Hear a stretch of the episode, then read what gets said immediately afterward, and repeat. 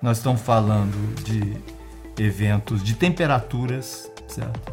Muito altas e muito baixas. Então, o ser humano não está adaptado a extremo.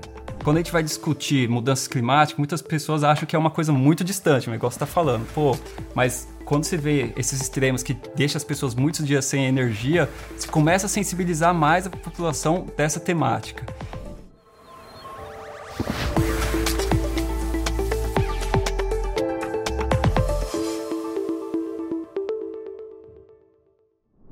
Sejam bem-vindos a mais um episódio do Habitability, um podcast oferecido pela MRV Co e apresentado por mim, Luiz Gustavo Pacete. O tema de hoje, como sempre, é muito empolgante, complexo, mas que vai fazer a gente refletir muito. Tem dois convidados especiais aqui que nos bastidores já trouxeram muitos insights e muitas coisas legais do que a gente vai falar aqui. Cidades resilientes. E para falar sobre isso, Eric Mota, especialista em avaliação de impactos ambientais e licenciamento ambiental. Essa é uma parte do que ele faz. E aí ele tem uma especialidade também em planejamento territorial para cidades resilientes e inteligentes. Olha, que é bastante coisa, mas que define um pouco da complexidade desse assunto, né? Sim, e, e é aquilo, é uma coisa que eu não faço sozinho também, porque por trás de tudo isso daqui a gente tem que ter uma equipe assim bem diversificada, né, de geógrafos, engenheiros, economistas. Então é bem legal que eu tento trazer todo esse aprendizado que da equipe mesmo que a gente vai pro propor.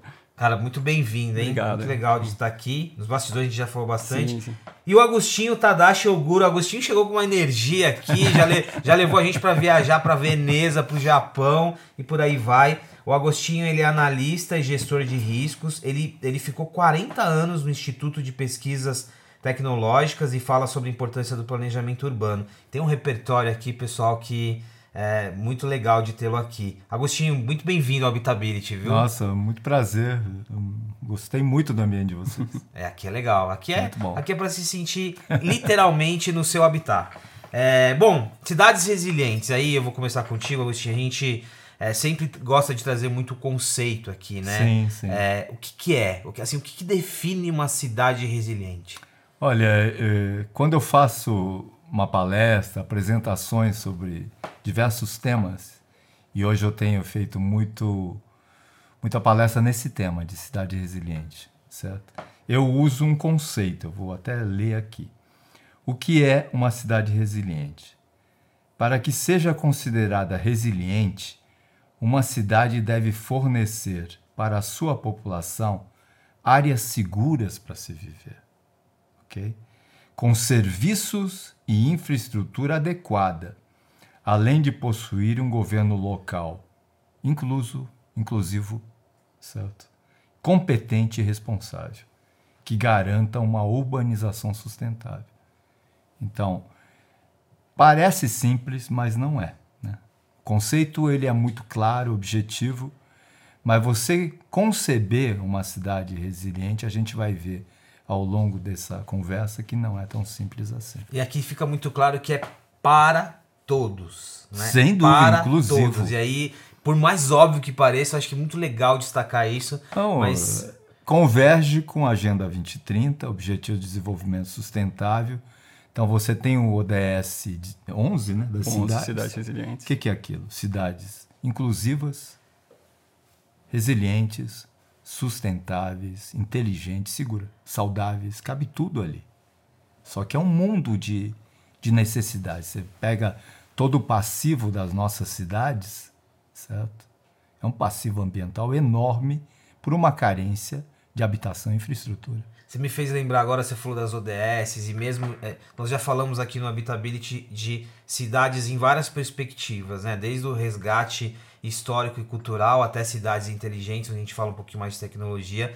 Mas é, é- E quando você faz, traz essa definição, tudo converge aqui, é muito, é muito interessante. O Eric, e ainda no- é, trabalhando o conceito de cidades resilientes, é, estamos falando mais desse conceito agora, né? A gente vive um contexto de mudanças climáticas muito visíveis, né? Que começam a impactar o nosso dia a dia, a nossa rotina, por mais simples que pareça. Estamos falando mais de cidades resilientes? Não estamos? Que, qual o ponto aqui? É, é um assunto que está bem em destaque na mídia, né? E eu até pedia um pouquinho de para a gente expandir também essa, essa definição de cidades resilientes para também considerar territórios.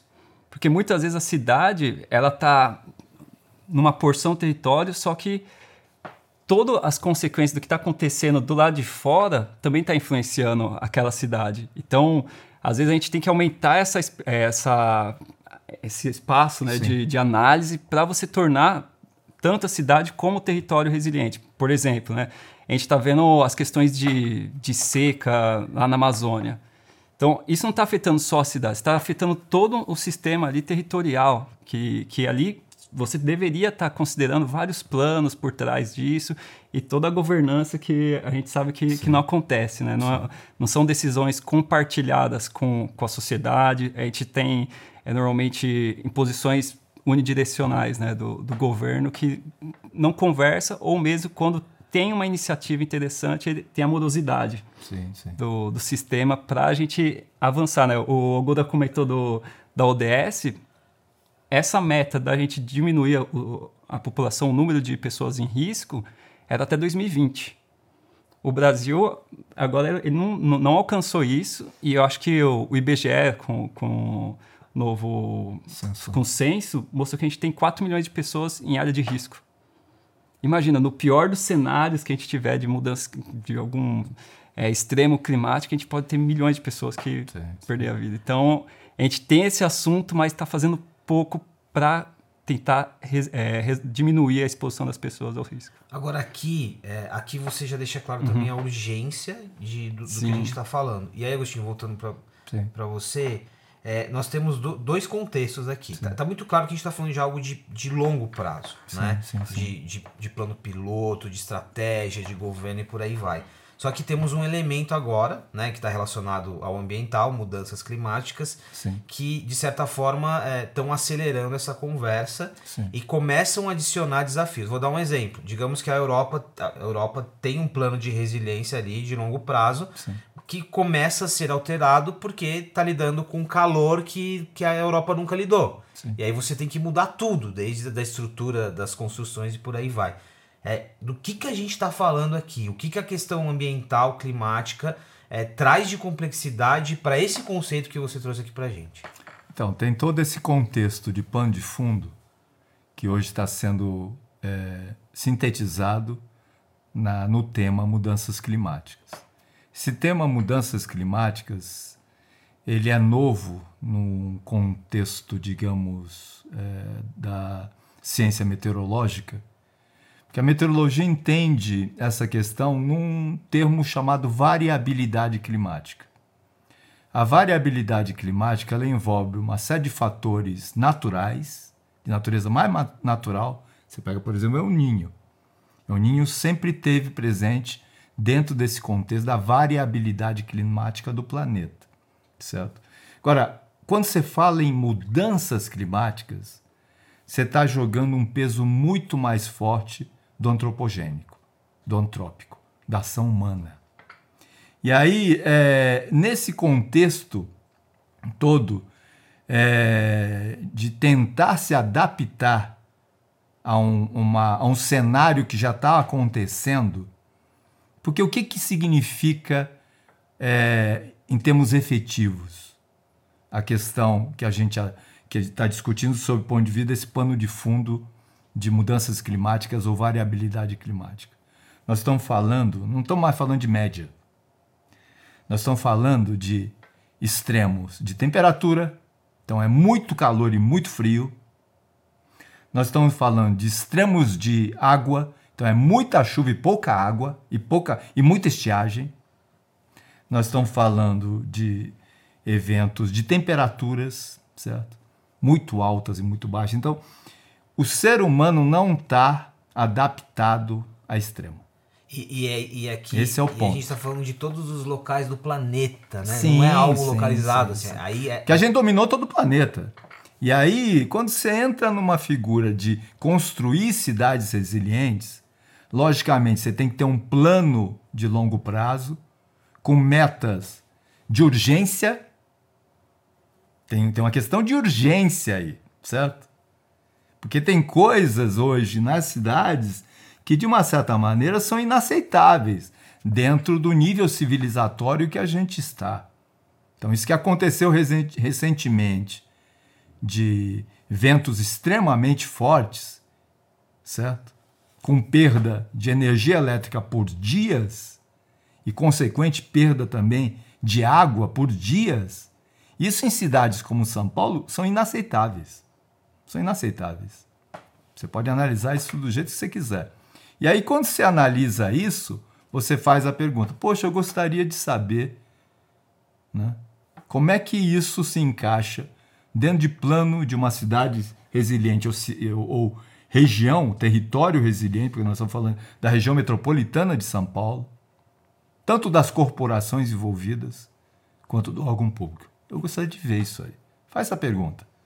Tá vê, se, aqui, vê se você vai conseguir chegar em algum lugar. Aqui você está se referindo a novembro de 2023, estamos falando de São Paulo, fortes chuvas, ventos que de certa forma foram muito além do, do que a gente estava acostumado e que trouxe um transtorno enorme. E aí, aqui tem um exemplo interessante para eu te trazer uma pergunta. É, que é o impacto no dia a dia da pessoa. Sim. Porque a gente tem. E aí, sempre aqui no Habitability, em todas as, as nossas conversas, a gente sempre vai para o macro, né? Então é a ODS, é o plano piloto, é, é, é a meta do país, mas a gente tenta trazer para o micro. Só que uhum. eu percebo que quando a gente traz para o micro, para o meu dia a dia, parece que é pouco o que a gente pode fazer, né? Então é, é, é cuidar do lixo reciclável, é pensar no desperdício e por aí vai. E aí agora, o que, que efeito que isso tem, Eric? Quando você fica... Pegar esse exemplo que o Gura trouxe. Quando você entende que você pode ficar sem energia por uma semana, com todas as consequências que isso tem, qual é o lado didático disso? Né? O Gura já deixou claro que isso, do ponto de vista de cidade, é inadmissível que aconteça, mas didático, onde as pessoas viram e falam, agora de fato, isso está dentro da minha casa. Nessa questão de clima, essa questão de gestão, uhum. é, e aí tem vários assuntos, mas qual é o efeito que isso traz para essa discussão? Boa. Eu, eu acho que para responder isso a gente tem que considerar que é, a gente tem uma dificuldade da percepção ambiental da população. É, quando a gente vai discutir mudanças climáticas, muitas pessoas acham que é uma coisa muito distante, o negócio está falando. Pô, mas quando você vê esses extremos que deixam as pessoas muitos dias sem energia, você começa a sensibilizar mais a população dessa temática.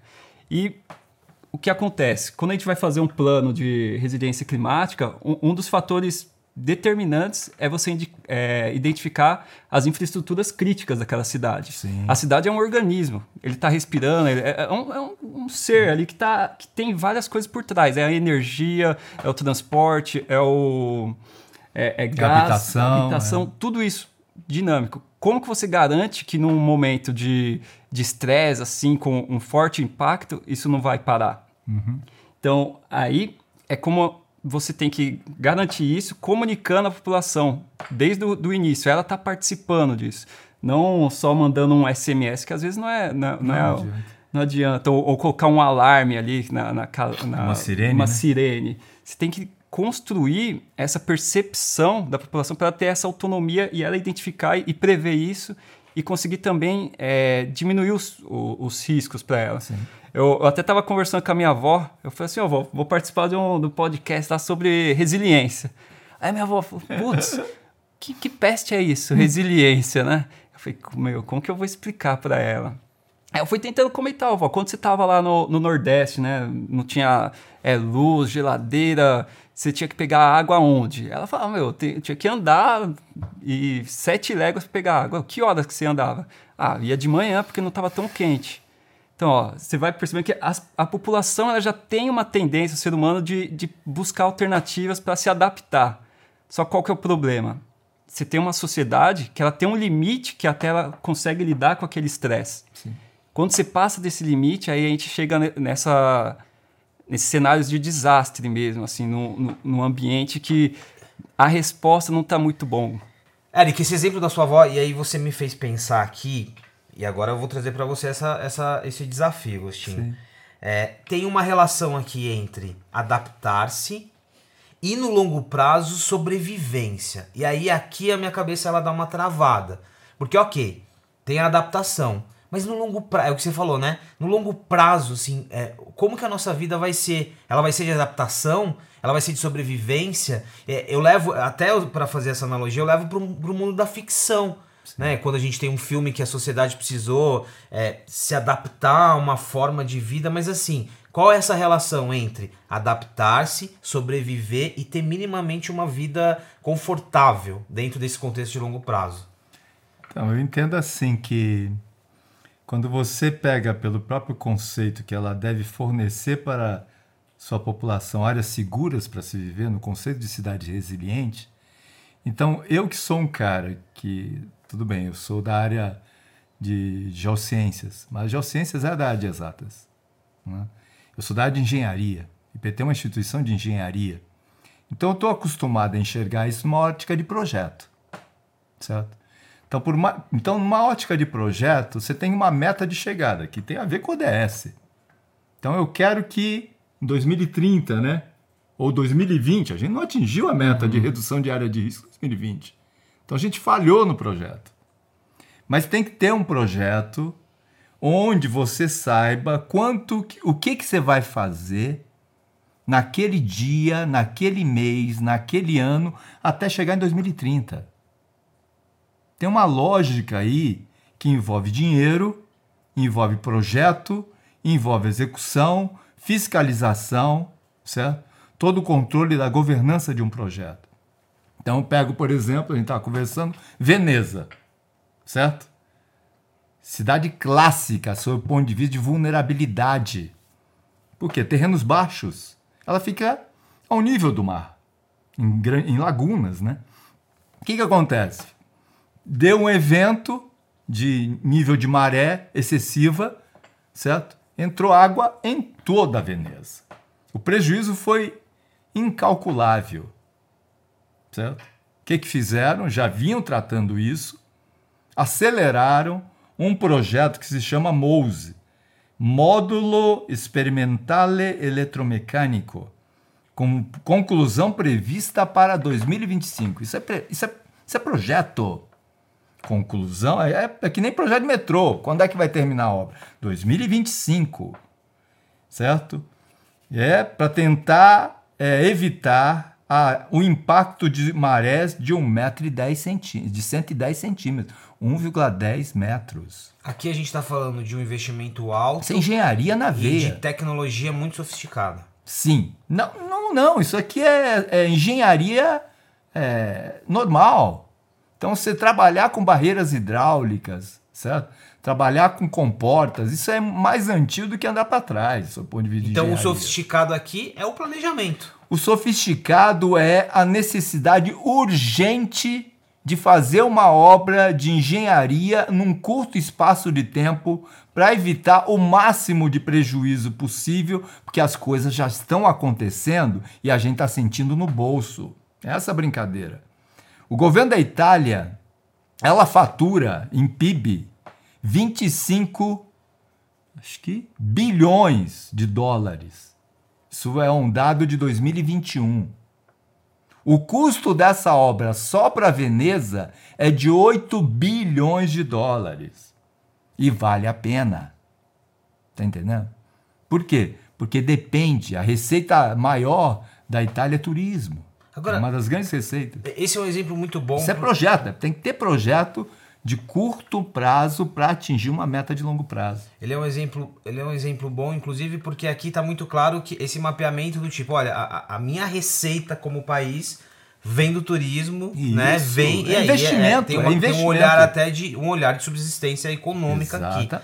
Aí, é, tentando trazer outros exemplos fora do Brasil, no Brasil, com essa mesma lógica em que a gente colocou o planejamento a serviço de um investimento em tecnologia. Talvez começando pelo Brasil, depois a gente pode ir para fora, mas qual que é o desafio aqui? Você consegue, até pegando o exemplo do Agostinho de, de, de Veneza, olhar para o Brasil e, e, ver algo próximo, parecido? Chegamos a esse nível ou não? Oh, acho que é legal até contrapor essa informação do quanto que eles estão gastando, né, com investindo, né, gastando, investindo com essas barreiras para a realidade do Brasil de quanto que a gente já perdeu para tentar lidar com desastres. Tipo, quando a gente pensa em qualquer tipo de desastre, inundação, seca, aí você tem perda na agricultura, é, na infraestrutura urbana, de residência e vidas também. É, teve um estudo da Universidade de Santa Catarina que eles estimaram de 94 a 2014, uma perda de 300 bilhões de reais. Tipo, em 20 anos. Em desastres. Em desastre. Então, é um volume de dinheiro que a gente poderia ter modificado, deixado as cidades já mais preparadas e adaptadas para esse território. E agora a gente, no Brasil, em relação a alguns exemplos de, de, de cases que po poderiam é, dar frutos interessantes, é, Santos está com uma, um plano de adaptação às mudanças climáticas bem interessante, com alguns, algumas metas de curto prazo também. Que é aquilo, né? A gente quer um objetivo de, é, de longo prazo, mas você tem que quebrar essa em pequenas ações. Então, o Santos está é, com um projeto bem interessante, enquanto São Paulo, essa metrópole, a gente, no nosso plano de mudança climática, a gente não tem um mapa de vulnerabilidade da população. A gente não sabe exatamente cruzar quais são as áreas que estão mais vulneráveis, que são mais prioritárias para a gente direcionar e também os tipos de infraestruturas que a gente quer colocar nesse território. Isso, para quem não está muito uhum. acostumado com essa dinâmica, plano piloto e tal, isso é grave. Muito não grave. ter é grave, porque aí contradiz o, o, o conceito que o Agostinho já trouxe aqui para a gente. Uhum. E agora a gente está passando o processo do, de, do plano diretor, né, da revisão do plano diretor, que teria toda a oportunidade da gente discutir e também é, incluir alguns parâmetros voltados para adaptação.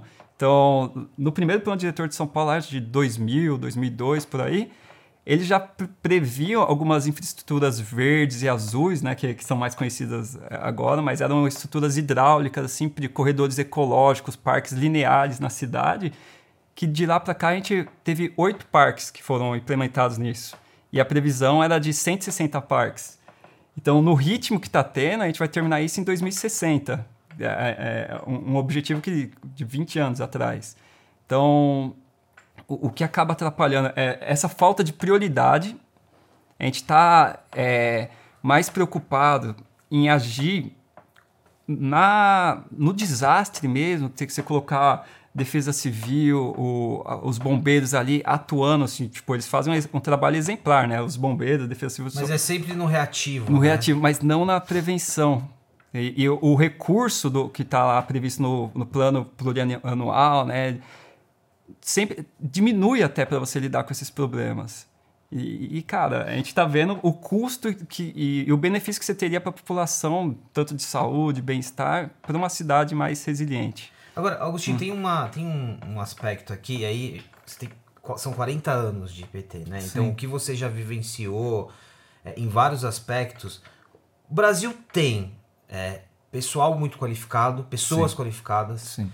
O Brasil tem tecnologia, né? A gente, a gente tem capacidade de desenvolver Sim. tecnologia. Agora, até para a gente olhar numa, num, até numa perspectiva talvez um pouco mais otimista, é, o Brasil tem potencial para conseguir construir cidades é, é, resilientes. Concorda com isso? Não concorda? Ou todas as outras discussões sobre governo, plano, estratégia acabam ofuscando esse outro lado? Faz sentido a gente olhar para a nossa estrutura de, de, profissionais, de tecnologia é, e dizer sim, nós temos esse preparo, mas aí falta o planejamento e a estratégia? É, eu concordo que a gente tem capacidade, potencial. Mas a gente faz muito tempo que só está é, vivendo no potencial. Certo? O Brasil sempre foi considerado o país do futuro, a nação do futuro. Mas a gente nunca chega lá. Certo? Muito pelo contrário. Se eu for é, pensar em toda essa minha trajetória de brasileiro, eu vejo que a gente está andando para trás. Por quê? Porque os passivos ambientais eles estão aumentando, as desigualdades elas estão aumentando, a sociedade está se tornando cada vez menos inclusiva e nós estamos longe dessa meta de urbanização sustentável. Você pega o plano diretor de São Paulo, a atualização que teve, ele só avançou na figura dos interesses da especulação imobiliária. Ao longo de todos os corredores está tudo liberado, entre aspas, mas tudo está regulamentado para que a cidade cresça. Cresça verticalmente. Ninguém fez uma análise de sustentabilidade desse negócio aí. Certo?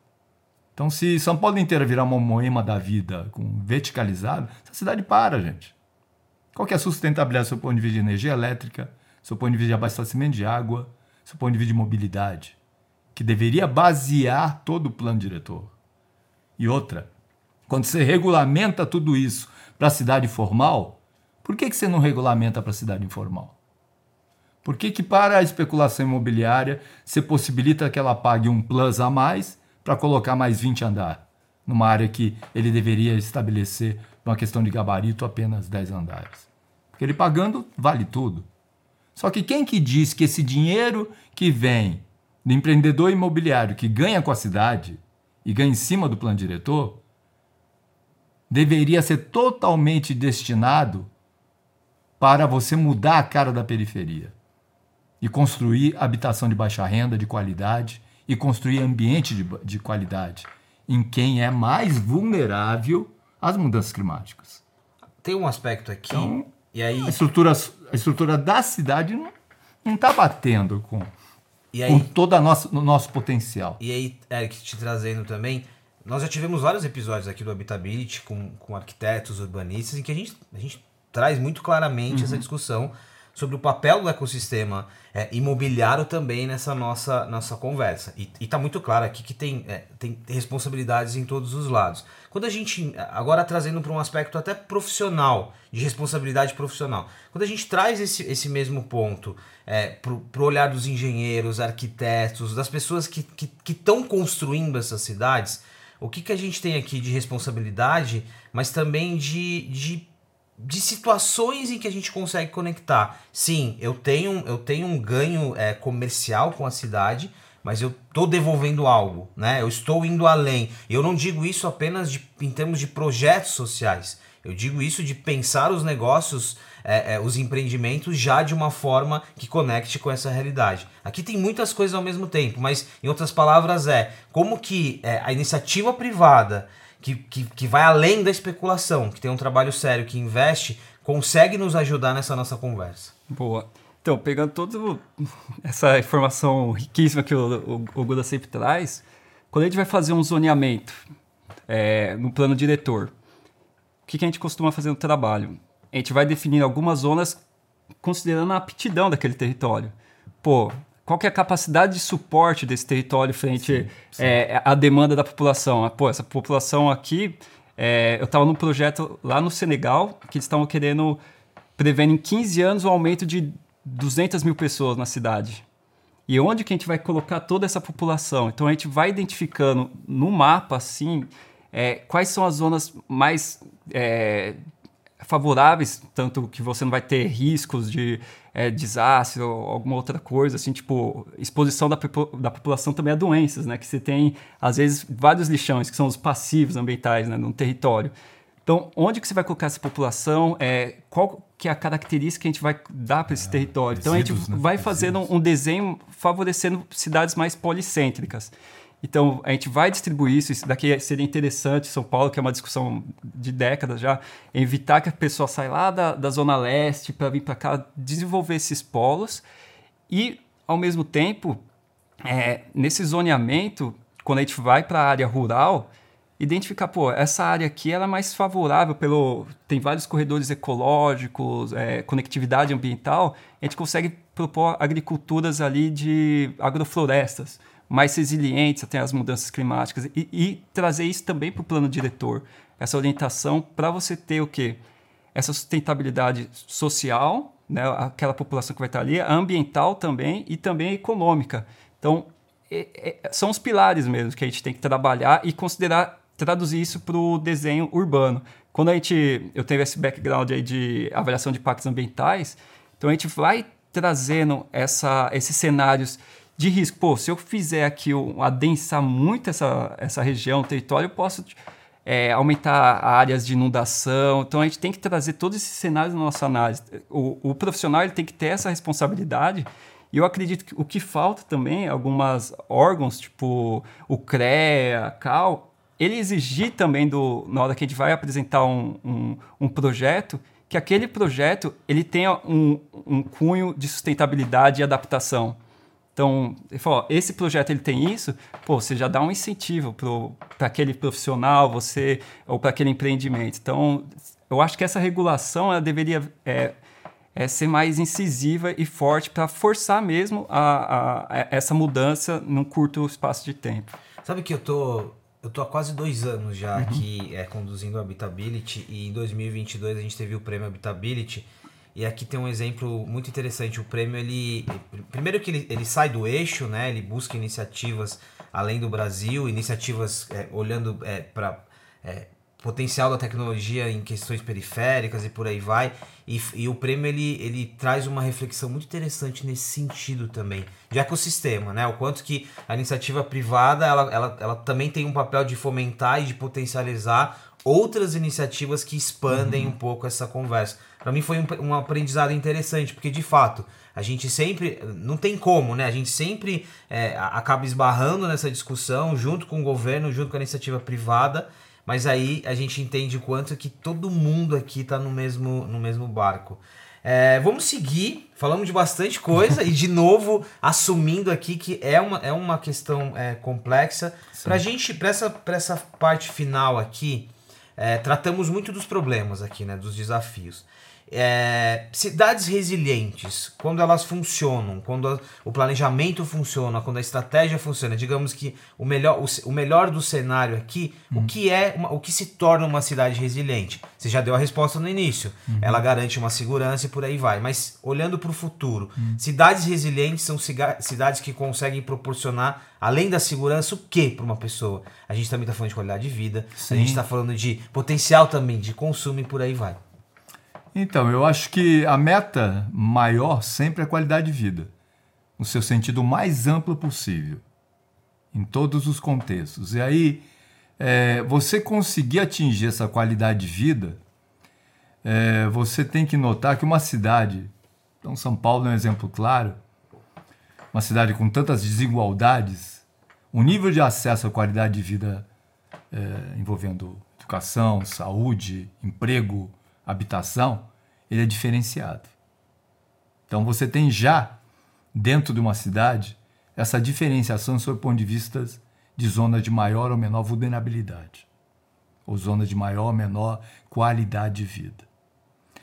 Então eu acho assim, uma cidade que nem São Paulo, que tem esse, esse quadro, esse cenário, dentro de uma visão de cidade resiliente, é uma visão multitemática. Então, então se você pegar esse, esse, essa fotografia de hoje, eu acho que a gente teria que priorizar. Isso é uma visão de projeto. Então, quais seriam as prioridades? Prioridades, primeiro, identificar onde se encontram, como são e o que precisam os, os setores, os segmentos da cidade mais vulneráveis, onde tem as vulnerabilidades mais extremas sob o ponto de vista socioambiental. Certo? Então, pessoas, famílias que moram desnudas à beira de córregos, onde as crianças fazem seus dejetos e pisam nos seus dejetos, junto com os dejetos animais. Isso é intolerável. Existe. E, e o que está sendo feito? Certo? Então, você tem que fazer esse ranqueamento e já entrar rasgando com uma medida daquilo que é intolerável, eliminar essas vulnerabilidades. Subir de patamar civilizatório. Certo? Você tem que subir, subir e ter uma meta de mínima. Então, combater a miséria, das formas que forem, mas isso dentro de uma ação de sociedade claramente colocada, onde tem essa articulação. Não é simples isso, não é simples isso. São poucas as empresas e cidades que têm chancela da ONU de empresa resiliente, de empresa ligada à ODS, são poucas, poucas, certo? Então, elas usam no ambiente de negócio, do ponto de vista de ESG. ESG, pô. Só que, tudo bem, você tem chancela da ONU? Ela não vai conseguir. Você acha que uma Vale vai conseguir, depois de Brumadinho, uma chancela da ONU? ESG aqui é um outro, aqui é um, é um outro termo que então, tivemos alguns episódios falando de ESG e, e, e, a discussão ia muito nesse sentido também, a relação do ESG da teoria com, com a prática, a expansão aqui do, do termo. Eu gostei do, do que você trouxe em relação àquilo que é intolerável, né? mesmo quando você está desenhando um plano estratégico, quando você consegue mapear aquilo que é intolerável, às vezes por mais óbvio que pareça, você já entende a urgência para logo já sair aplicando, sim, como você sim. disse. É, eu queria fechar aqui com um olhar de tecnologia. Né? E eu gostei quando a gente falava ali de Veneza que não necessariamente a tecnologia é sofisticada. A, a, a sofisticação pode estar no planejamento, no olhar e por aí vai. Mas trazendo tecnologia, e outro termo aqui que conecta com, com cidades resilientes, que é cidade inteligente. Né? E para mim também, acho que como leigo, agora ficou claro que uma cidade inteligente é uma cidade resiliente. Mas tecnologia, como que você enxerga hoje, Eric, é, o que a gente tem de tecnologia, e aí eu falo de todas as possíveis, conectividade, hum. é, geolocalização e por aí vai, e o quanto que as tecnologias ajudam, pelo menos a gente acelerar essa parte do planejamento e a parte de contingências. Boa. Eu acho que quando a gente vai falar de tecnologia, dá para se pegar essas mais modernas, assim, com vários sensores é, em satélites, que ele consegue antecipar e já mostrar para o gestor uma área que está sujeita a, a, a, um escorregamento ou mesmo inundação, mas tudo isso daí você precisa ter um sistema de instrumentalização muito forte no território. É, mas ao mesmo tempo você também tem a, aquelas tecnologias locais. Você tinha uma comunidade que sofria com, com inundação que eles já iam se preparando quando um vizinho próximo ele colocava um balde de água em cima do telhado. Então o, o restante da vizinhança ele já sabia aquilo como um sinal, sabe? Então às vezes a tecnologia você não precisa você ter um, um investimento absurdo no, de, de, monitoramento. Você consegue ter é, trazer a população, que, que, é um dos mais importantes, que é quem tá, sofre ali, está na linha de frente, é esse protagonismo para se preparar sim, também. Sim. Então, e, e, depois você conseguir chegar assim, com mais instrumentalização é, para evitar é, é, o risco mesmo dessa população. Então, é, é, muito importante você ter esses sistemas no Brasil, vários planos, quando você olha a cidade assim, é, sempre você indica, dá diretriz, ó, oh, gente, vocês precisam ter um, um sistema hidrológico aqui para você identificar é, a vazão dos rios, assim, os cenários críticos para ele. Mas a gente carece. E São Paulo, do tamanho que está, a gente não, não, não tem esse monitoramento, né? No, Aqui né? tem um aspecto interessante de, de novo, de é, de discutir tecnologia, que, que é muito sobre educação também, né? Uhum. Educação é, é, não só sobre a tecnologia, mas da aplicação da tecnologia, né? É um preparo em vários sentidos.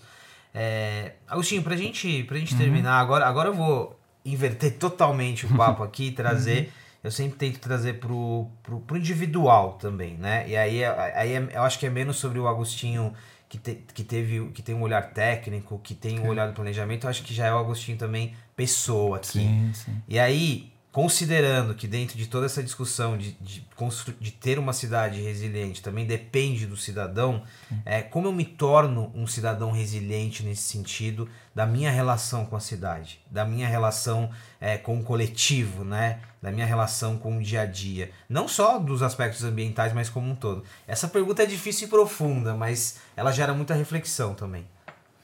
É, essa é uma pergunta que, que vai no âmago de você, né? É, quer dizer, o que, que é Augustinho, né? O que, que ele quer, né? Então eu vejo assim que eu tenho uma trajetória, essa minha trajetória de vida, eu tenho 66 anos, 40 anos de PT, minha educação é totalmente pública, certo? sou da época onde as escolas públicas davam de 10 a 0 nas privadas, certo? Então, é, eu sou fruto de um investimento público, totalmente. Toda a minha vida eu realizei como fruto de um investimento público. Então eu, é, por conta dessa, desse jeito de ser, eu tenho que devolver para a sociedade. Certo? Então hoje eu estou aposentado do IPT, continuo trabalhando e tento usar todo o meu conhecimento para ajudar comunidades mais carentes, certo? Tenho diversas atividades. Estava com um clube de monitoramento de risco em escola pública municipal, lá na, na Zona Leste, minhas crianças, sexta série, certo? Saudade delas, tocava isso lá na Vila Progresso, uma escola pública estadual, municipal. E eu, eu atuo muito forte com algumas empresas, tentando ajudá-las, e municípios, estive em Guarujá ontem, muito preocupado com a questão da sirene, vai ter instalado. Então tem toda uma frente é, de ações governamentais depois do que aconteceu em São Sebastião no começo do ano, a tragédia de São Sebastião, com é, um projeto enorme de radares, meteorológicos cobrindo todo o estado de São Paulo, certo? Veja, quando eu estive no CEMADEM, na estruturação do CEMADEM, como diretor do CEMADEM, Centro Nacional de Monitoramento e Alerta de Desastres, logicamente, o CEMADEM foi construído pós o mega desastre da região serrana, em 2011, certo? Então, 2000, o CEMADEM é de 2012, é sempre assim. O Brasil é sempre reativo, reativo, não é preventivo, nem em sua planificação. E aí, o que, que a gente tinha no Brasil, do ponto de vista tecnológico, vai? Nós tínhamos 1.500 pluviômetros que davam dados de hora em hora. Olha só, 1.500. Nós tivemos que comprar 4.500 pluviômetros semiautomáticos com dados em tempo real. Nós adquirimos nove radares meteorológicos só para monitorar. Você tem que ter instrumental, você tem que ter sensores observacionais de superfície. Hoje nós estamos com um projeto de um para tentar avançar no plano preventivo de defesa civil, que é um projeto de sucesso de monitoramento e alerta funciona já há mais de 30 anos está São Paulo, ninguém sabe o PPDC, Plano Preventivo de, de Defesa Civil para Escorregamentos, abrange mais de 170 municípios no estado de São Paulo, ninguém sabe. Monitoramos todo período chuvoso arduamente. Uma estrutura de defesa civil, a maior parte dela em municípios de uma forma precária. Entendeu? Mas então tem uma inteligência, tem uma tecnologia. Desenvolvemos um tal de programa de olho na encosta, com dados de instrumentação geotécnica de 0,1 milímetros de movimentação de terreno, estado da arte, na faixa, com uma imprensa franco-suíça então o que não falta é tecnologia. E o dado todo aqui. É interessante, hein? e aqui eu destaco, e de todos os exemplos que você listou aqui, é, é, e aí me chama a atenção o que você disse sobre devolver também, né? Sim. né? É, e aí, quando a gente fala de uma, de uma atitude resiliente do ponto de como cidadão, a ideia de devolver algo, é, é, eu acho que faz muito sentido quando a gente pensa no coletivo. Eric, eu vou terminar com a tua avó. Como é o nome dela? Dona Nina. Dona Nina. é, que mesmo não, às vezes, te perguntando sobre o conceito de resiliente, ela, ela é uma pessoa resiliente durante toda a vida, né? E aí, como que eu achei legal você humanizar e trazer esse lado? Como que você reflete sobre o, o Eric, que, tá, que, que é um, uma, uma mente importante hoje nessa discussão que a gente viu que é complexa? É, como que você se vê aí olhando como cidadão agora, uhum. não mais sobre todas as atribuições que você tem como profissional, mas de ser uma pessoa resiliente também, assim como sua avó? Bom, eu, eu acho que a gente tem que voltar pro, pro Eriquinho, de 6 anos de idade, quando eu nasci, sou criado e moro ainda lá em Perus. Não sei se vocês conhecem, é o último bairro de São Paulo, ali, Zona Norte. E na frente de casa tinha um aterro sanitário, que é o aterro Bandeirantes, que foi, era o maior aterro sanitário da América Latina. Então eu fui crescendo junto com o aterro. De casa eu conseguia ver o Pico do Jaraguá, só que o aterro foi crescendo e tampou o Pico do Jaraguá. Então, tudo isso daí foi me alimentando. Cara, essa, essa, imagem é forte. O Pico do Jaraguá, para quem não conhece é. a região de São Paulo, em, é, o Pico do Jaraguá ele é visível para muitas regiões. Né? Ele, ele tá na zona oeste ali, mas ele é visível para muitas regiões. Essa cena é... é. É um marco histórico, né? Os bandeirantes e, e os indígenas da região se referenci... usavam como referência, né? E eu perdi isso, porque um aterro sanitário foi construído na frente de casa. Então, eu até brinco que eu falo, ah, eu demorei 20 anos para falar porque era muita mosca que tinha na região e você não podia abrir a boca senão você engolia uma mosca. Então, eu fui crescendo numa situação assim de é, como sofrendo algum impacto, né, de um empreendimento que não foi considerando. Então, igual o, o Ogura, também fui criado em escolas públicas, eu tinha essa necessidade de trazer essas é, essa preocupação para o território e conversar e, e ter que outras pessoas, uma empatia para outras pessoas, populações, evitar ter é, o mesmo impacto que eu sofri ou outros piores. Então, eu acho que quando no dia a dia, estou fazendo licenciatura também, eu quero atuar para abrir a, a, essa questão de percepção da população frente a isso. Então, na educação infantil, a gente consegue atingir os adultos. Então, eu, eu, eu gosto bastante de, dessa temática de todo profissional você tem que ter essa empatia pelaquela situação, pelaquela população, pelaquela dona Nina que está ali no território, para você pensar numa cidade resiliente para o idoso também. Sim. Eu moro no morro E minha avó ela não todos, consegue. Para todos, a gente Então, a gente não está preparado. A nossa pirâmide etária tá, tá invertida. A nossa população está ficando mais idosa. a Nós gente não está pensando nisso também. A nossa cidade resiliente para todos. Cara, Eriquinho e Agostinho, eu queria super agradecer. Eu sei, pessoal, que às vezes a gente passa por, por alguns temas que eles são pesados e eu tento sempre humanizar um pouco e trazer essa leveza, mas é, tem jeito, por mais difícil que pareça, tem na verdade tem jeito e vai ter que ter jeito, porque é a nossa sobrevivência, é o nosso futuro, é o nosso habitar aqui nesse planeta que só tem ele. Então eu queria muito agradecer, né, primeiro por trazer as vivências de vocês, trazer os pontos críticos, mas sobretudo por estar aqui é, falando com a gente. Obrigado, Agostinho.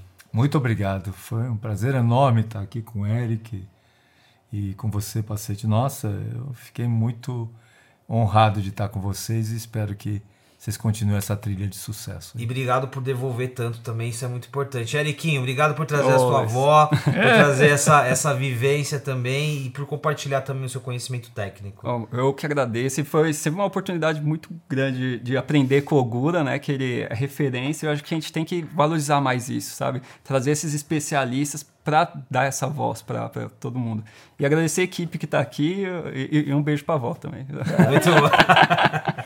É isso, muito obrigado, legal. pessoal. Mais um episódio, mais um episódio que ele se conecta com todas as no- com toda a nossa jornada aqui no Habitability MRV e Co, trazendo discussões que são é, francas, sinceras e deixando muito claro aqui que todos estão envolvidos nessa discussão. Não é, não existe ninguém que está à parte de tudo isso. A gente volta num próximo episódio. Obrigado você pela presença aqui. Interaja com a gente, hashtag lá no Instagram MRVCO para trazer também temas e debates interessantes para o nosso Habitability.